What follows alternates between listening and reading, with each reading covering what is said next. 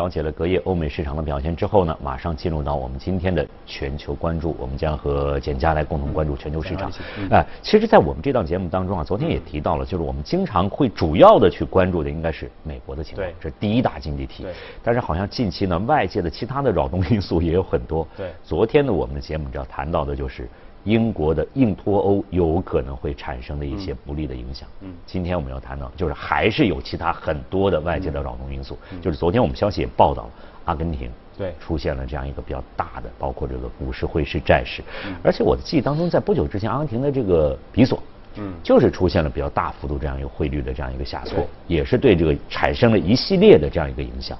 现在又出现了，大家比较担心了。这个影响会不会蔓延？今天我们来关注这方面的相关话题。对，因为阿根廷那个问题是一直是有啊，但是我们说一直在，而且是不断的会发生啊，每隔几年可能会发生一次，而且。这次我们看到周一，其实市场对于整个阿根廷出现再次的这样的一个违约的一个担忧啊，是又是大幅的一个上升啊。我们看到，就是呃说句玩笑话，就是阿根廷的整个人民啊，他是一觉醒来，发觉自己的整个资产 一下子打了个八折啊，就是确实我们看到它的整个汇率啊是周一就跌了百分之二十五，而且股票还跌了百分之三十啊，这个我们说是个非常惨烈的这样的一个下跌。那么昨天我们看到还是没有停止整。个的一个跌势，那么为什么会出现这样的一个情况啊？我们说最主要的还是因为整个现任的这个总统啊，嗯，马克里他在整个周末的整个总统的一个初选当中啊，他是出现了一个惨痛的这样的一个失利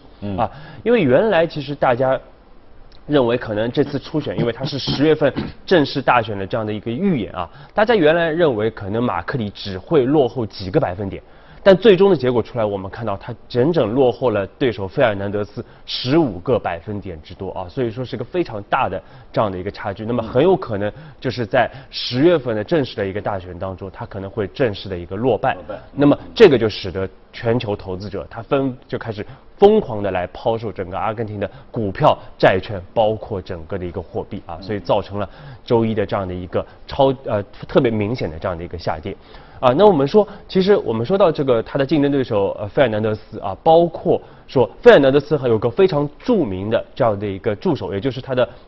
未来的可能他的一个副总统的人选啊，其实就是克里斯蒂娜。而我们知道克里斯蒂娜是之前在阿根廷是执掌了八年的时间啊，他是前阿根廷的一个总统。那么在克里斯蒂娜的这样的一个任期啊，也也是阿根廷的首位的女总统啊，在她的整个任期之内，她实施的是一个高福利的这样的一个政策啊。那么高福利政策当然对老百姓是比较乐于去发发现的啊，发钱从哪来是？但是钱从哪来？对，就是它导致了整个阿根廷当时是出现了严重的这样的一个啊，包括啊整个的一个经常项啊，包括财政上的这样的一个双赤字啊，严重的双赤字，而且我们说。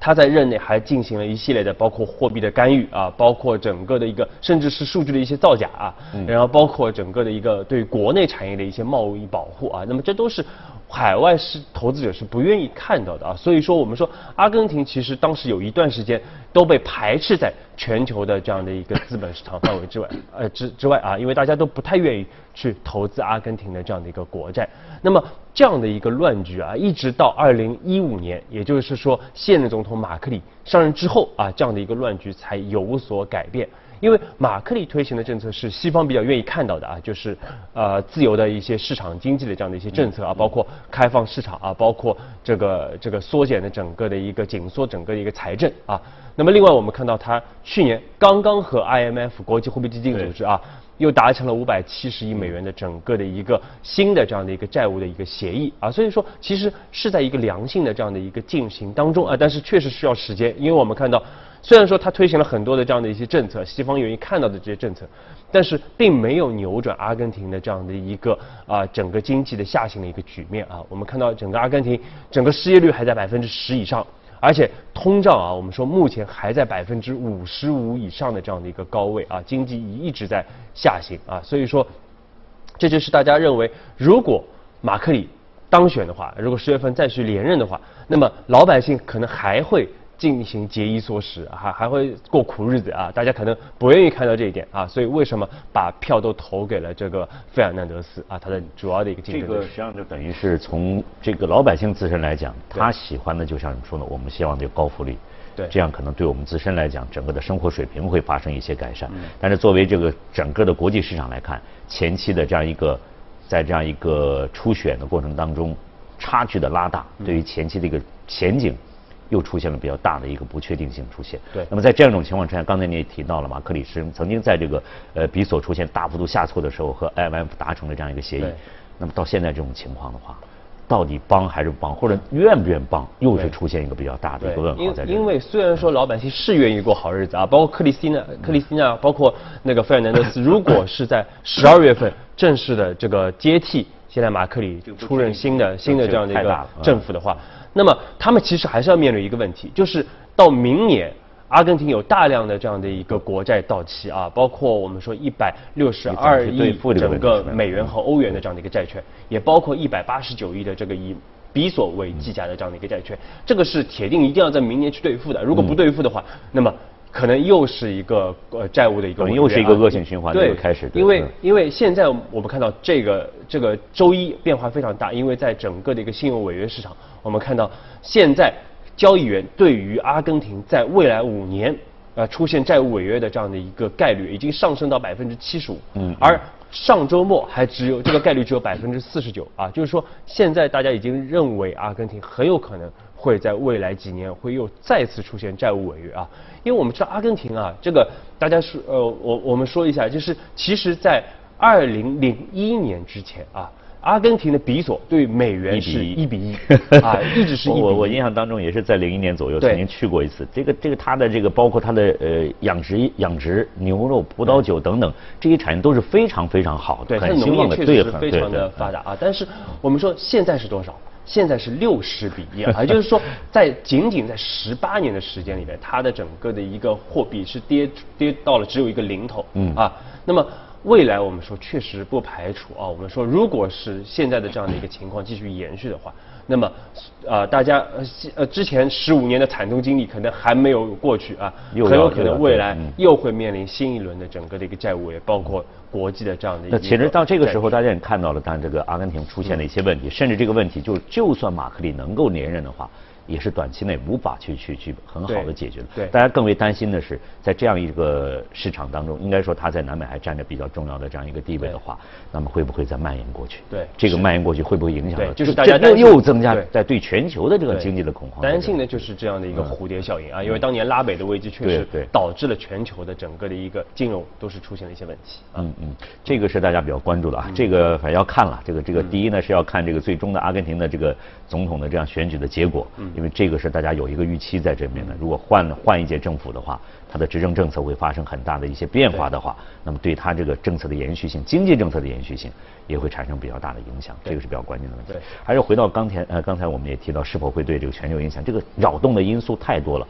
包括昨天我们在节目当中也曾经报道过，这个现在大家对于这个美国的这样一个经济的下行的趋势又开始有一些担忧。对，这也是存在这个问题，就是大家拿这个三年期、包括十年期的国债。这个收益率的这样一个倒挂，它是一个非常准确的一个判断的指标，对，是来这么看的。那么现在。对于这个市场，昨呃昨天在上周啊上周周一的时候，市场是出现了比较大的这样一个一个一个下行。那昨天美股呢又出现了一个反弹，怎么来看？就是它这个股市现在也是在起伏不定的一个状态当中。其实我们从去年啊一直在跟大家强调的一点就是，我们认为美国经济啊可能后面的一个风险会比较大啊。那么现在这个迹象是越来越明显了啊，包括我们说这这这周又是除了阿根廷事件以外，其实另外一个非常重要的一个呃对于在美债市场里边。有个非常重要的一个指标啊，也是出现了二零零七年以来的最严重的这样的一个警示啊。那么就是刚才李青说的，三个月期的这个美债收益率和十年期的美债收益率啊。我们看到十年期的美债收益率周一是跌到了一点七三的这样的一个百分之一点七三的一个水平。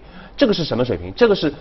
一二二二零一六年十月份特朗普当选啊之前的。整个的一个这个地这个这个低位啊，又回到了低位了啊。当中是特朗普因为他的这个政策啊出现过一波高峰啊，但现在又重新回到了这样的一个低位，而且还在不断的一个下探啊。那么另外呢，我们看到十年期的美债收益率比这个三个月期的美债收益率是倒挂了三十二个基点。那么这是一个什么水平？水平，这是零七年金融危机之前的这样的一个。最低的这个最大的这样的一个呃倒挂的这样的一个水平啊，因为我们说三个月期和十年期的这个美债收益率其实非常重要的一个指标，因为纽约联储也做过非常深度的一个研究啊，就是这样的一个指标其实是具有很强的一个指标意义的，嗯，甚至包括这个特朗普的一个非常重要的亲信，就是白宫的这个经济顾问库德洛啊，他其实在之前的这样的一个讲话当中，也是对于这样的一个指标认为是个非常重要的这样的一个指标啊，因为。过去我们说，从过去五十年，一共发生过六次的这样的一个三个月期和十年期美债收益率倒挂啊，而且每次出现之后，平均。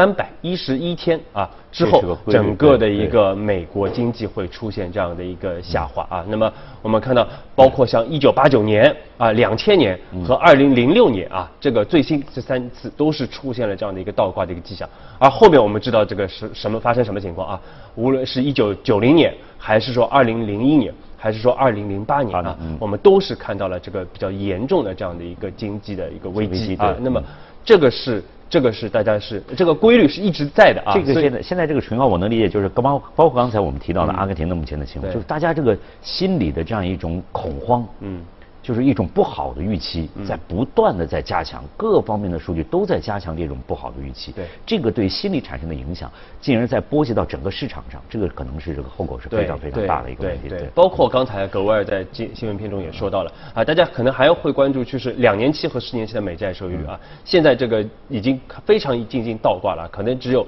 两个基点不到啊，一点一个基点的这样的一个水平啊，所以说这也是个很重要的这样的一个指标啊，所以未来呢，我们说美联其实它未来的整个宽松的空间还是比较的大的啊。那么这个包括我们说未来很长一段时间，我们可能看到全球还是会处在一个极低的一个利率的一个环境之下啊。虽然说七月份的整个美联储的议息会议当中是下调了二十五个基点，也是十年来首次进行这个降息的一个动作啊。但是我们说现在其实市场已经预期美联储今年有可能就要降息三次啊。明年还是有。明年而且还会继续的降息，甚至明年会重新回到零利率的这样的一个。昨天投行已经对此做出了一些一些判断。对，这是一个非常大的，这是这样最近特别是我们说从八月一号啊，特朗普的这样的一个新的这样的一个贸易。政策出来之后，其实市场又做出了一个最新的一个反应啊。那么就是现在我们看到整个市场对于整个美国经济衰退的这个预期是是快速的这样的一个上升啊。